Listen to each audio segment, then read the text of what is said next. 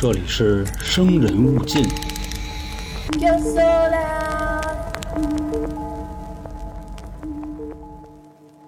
我们以前提到北京啊，想到的可能更多的，比如是天安门、故宫、颐和园、圆明园等等。那现在呢，一提到北京，我相信更多的年轻的小朋友啊，应该第一个想到的就是环球影城了。其实再倒退个五六年吧，可能还会有人想到欢乐谷。那么如果再往前倒呢，应该就是石景山游乐园和北京游乐园了。虽然说今天还是我们台湾省的都市传说，但是买一赠一吧，先也给大家送一则北京游乐园的都市传说。这里是由春点为您带来的《生人勿近》，我是咱们的都市传说叙述员黄黄。啊，我们把时间应该得倒退个三四十年前了。在北京东二环龙潭湖附近呢，当时有一座游乐园，就叫北京游乐园。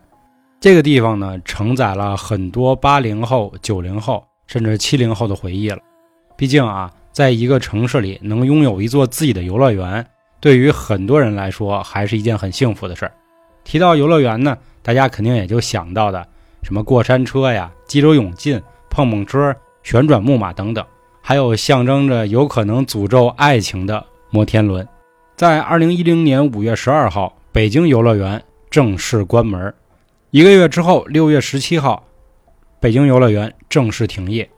其实为什么停业的原因啊，众说纷纭，但是主流的说法也没得说，就是毕竟在北京这个地儿寸土寸金，二环里还是东边，盖游乐园肯定不如盖点房子合适。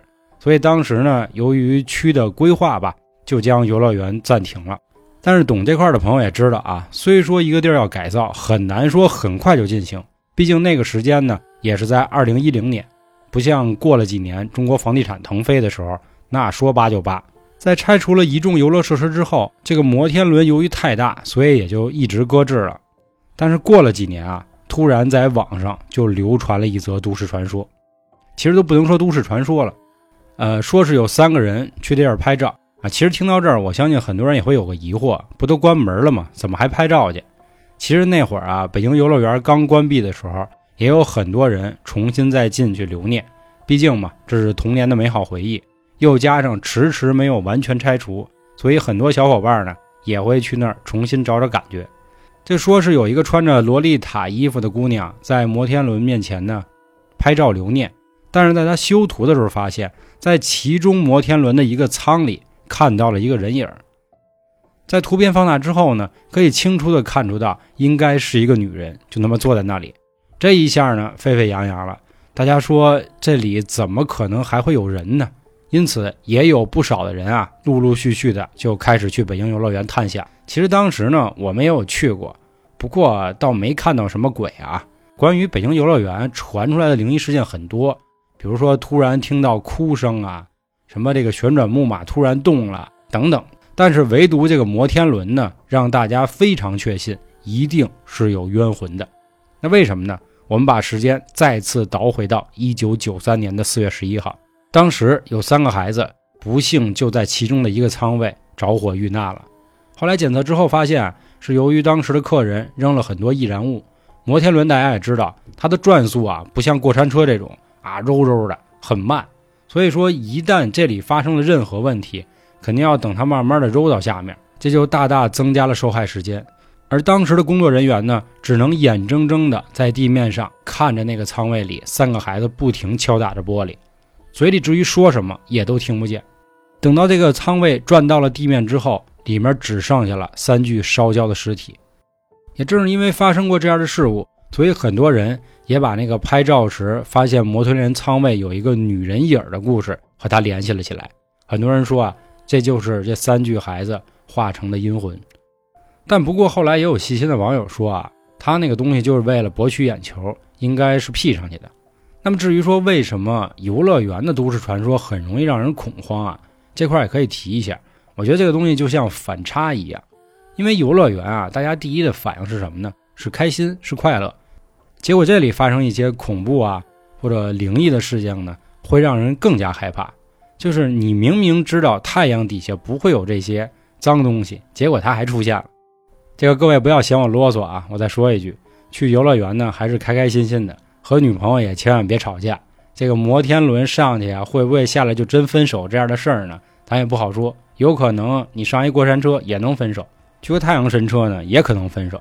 这个赠品先给各位了。那下面呢，咱们就来说说今天关于台湾省的这则都市传说啊。其实关于台湾的一些恐怖诡异的游乐园吧，还真有那么几个知名的。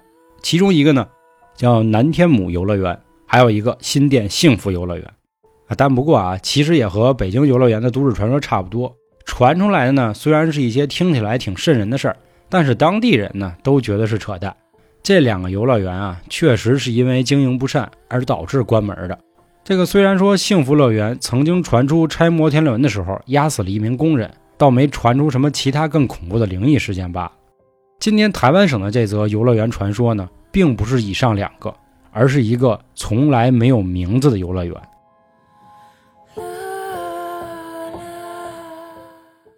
有一天呢，我跟我女朋友一起去宜兰出游，在第二天回来的路上啊，赶上堵车，就跟咱们十一周啊这个回来堵车、出去堵车意思一样。经过了雪山隧道，又经过了交流道等等很多地方啊，就是基本上咱们之前讲过的台湾这些都市传说的地儿都串起来了。这一路呢实在太累了，这块还得说一下，尤其男生兄弟们啊，开车别憋尿，这玩意儿腰子真受不了。开了一会儿，好不容易找到了一个休息的地方，就说啊，咱俩先吃顿饭呗。当时呢，我跟我女朋友正吃的好好的，走过来一个中年大哥，这大哥就跟我说：“说兄弟，看你挺累的，是吧？我手里现在有两张特价票，这什么地儿呢？游乐园。哎，咱们这游乐园新开的，你要不带女朋友呢，先去玩一会儿，等过了这个时间你们再走，可能也不堵车。”我想了半天啊。好像是这么意思。我与其说呢，在路上白白浪费时间，那我不如呢，先跟我女朋友开心一把。于是我就把这两张票给买下来了。其实，在我买票的时候啊，我发现这大哥长得有那么点坤。咱本着这个不以外貌去论人品的这么一个想法呢，也就没再多琢磨。拿完之后呢，发现上面的地址啊写的不太清楚。我说这哪儿啊？我就问了一下大哥。我说大哥，您这地儿在哪儿呢？他给了我一个坐标，说你打开你的地图软件啊，搜这坐标就行了。过了一会儿呢，这大哥说我就先走了。吃完饭之后啊，差不多花了二十分钟，走了好多小道，就到达了这个游乐园的大门。这停车场啊，看着反正不太大，地上画的车位呢也就七八个。这停好之后啊，就奔着入园口去了。在检票的时候呢，我忽然瞟了一下这个检票员。我发现这人呢，这不就是刚才卖我票的大哥吗？后来我一琢磨，这大哥真敬业。你看啊，刚卖完我们票，立马就得回到工作岗位。所以说呢，这人啊还是得努力，只要努力，没有赚不着的钱。但是当时呢，我又转念一想，他为什么速度比我还快呀？我记得刚才他好像也没开车呀。这个时候我女朋友就拉了我一下，哎，说走吧，咱赶紧去玩。后来我一想也是，我想这玩意儿干嘛呢？进到游乐园之后呢？发现了好几个游乐设施，但是我忽然发现啊，这大哥骗我了。怎么说呢？这几个设备啊还得花钱，上面明码标价。那我心说，我这票不白买了吗？我这人抠啊，我就琢磨着说，你看这样，咱俩啊先去玩这个免费项目，等玩差不多了，咱再回来玩这花钱的。我们俩就开始找，找了半天呢，看到了一个过山车，而且更巧的是呢，这还没人排队。我们俩倍儿高兴，就上去了。这个工作人员跟我说了，咱们这过山车呀很有意思，旁边啊有一个刹车杆当你实在太害怕的时候，你发现这车太快了，你可以慢慢拉一下。你放心啊，不会说因为你拉完那杆你人飞出去，它就会适当的减速。等到你回到终点的时候啊，你呢想着把这刹车杆给我复原就行了。我们俩听的也挺认真，心说呢这玩意儿新鲜，我头一回还坐一个半自动的过山车。但正在这时候啊，我发现了，这个工作人员好像和检票的那个人长得也一样。正在我犯愣的时候，这工作人员赶紧就把我们俩推上车，并且系好了安全带。祝你们俩愉快呀！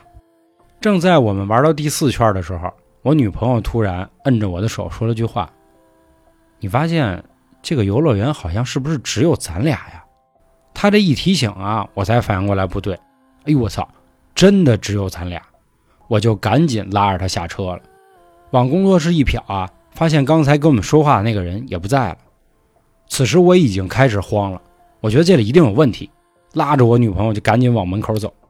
走着走着，突然蹦出来一个人。说到这儿，各位也知道了，还是他。他就问我：“哎，兄弟，怎么走了？才玩这么一会儿？”我说：“啊，这个着急回家啊，还是先让我们回去吧。”随后，他从身后拿出了两个冰激凌，就跟我们说：“别紧张，兄弟，吃口甜的，吃完甜的开心。你们后面啊还有好玩的，这个咖啡杯啊、旋转木马呀，都倍儿地的，你们去试试。”当时我想啊，我要是现在跟他马逼翻车了呢，万一他做出点什么极端行动，我又保护不了我女朋友，所以硬着头皮呢，就只能答应他了。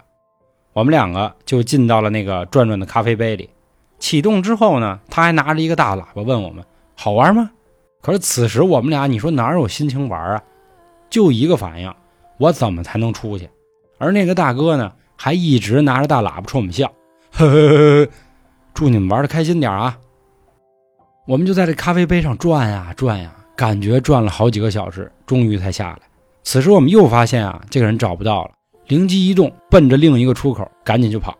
马上就要到达大门口的时候，这个人又出来了，他就跟我说：“才玩两个游戏就走，那你这票不白花了吗，兄弟？再玩会儿。”此时我女朋友已经慌了，就赶紧说：“我怕黑，天色已经不早了，我们就先回家吧。”这大哥又从他身后拿出俩冰激凌，哎，别太紧张，吃点甜的就开心了。这次我已经管不了那么多了，一把给大哥拨了开，拉起我女朋友跑到停车场，直接就跑了。当时脚丫子已经快杵进油箱里了，就为了赶紧逃离这个地儿，生怕一会儿这大哥又追上来。随后我赶紧就打开了地图软件，找到了最近的一家寺庙，直接奔着就过去了。但此时后视镜里的大哥也还一直存在着。并且他的手啊，好像在招呼我们赶紧回来。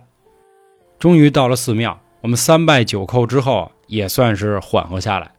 当时里面的大和尚还问我们：“施主，你们到底遇到了什么事儿呢？”紧接着我就和他说：“啊，刚才我碰见一大哥，这大哥喊我去游乐园玩，我觉得丫特诡异，整个游乐园就只有我们俩人啊！您看这怎么回事？到底？”大师呢不紧不慢跟我们说：“这附近啊，可什么都没有，只有咱们一间寺庙。”更别提什么游乐园了呀！此时的我肯定是不爽啊，但是我想，我现在有一个出家人，我还怕什么呢？我就喊上这位大师傅和我女朋友再次返回刚才的游乐园，但确实我再也找不到。不过这件事儿也就就此结束了，我们后来也没有发生什么发烧啊、后遗症啊，也没有人再去追我们。那么我们去的这间游乐园，它到底是什么呢？